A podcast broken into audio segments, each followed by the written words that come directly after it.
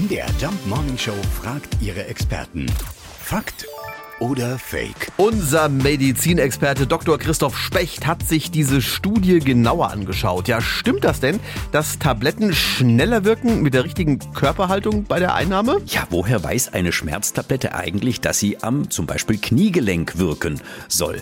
Das ist ja zunächst mal gar nicht so einfach zu verstehen, denn man muss wissen, so eine Schmerztablette wirkt eben nicht nur am Knie, sondern überall im gesamten Körper, denn sie muss ja durch den Magen aufgenommen werden, gelangt in den gesamten Kreislauf und wirkt quasi überall. Die Passage durch den Magen, die kann unterschiedlich lang sein, je nachdem, wie rum man liegt. Rechte Seitenlage ist in Kombination mit der Schwerkraft am besten für eine schnelle Passage.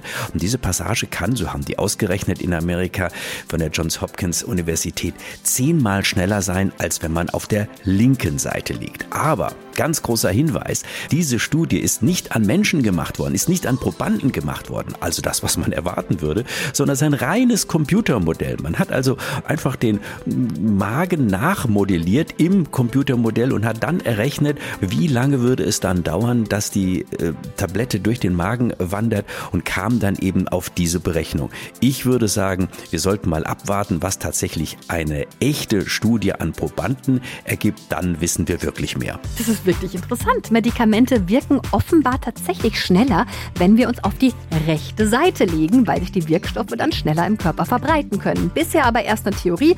Die Forscher müssen dann noch ein bisschen weiter forschen. Ja, darf man da vielleicht ein paar Tage liegen bleiben, um den Beweis anzutreten?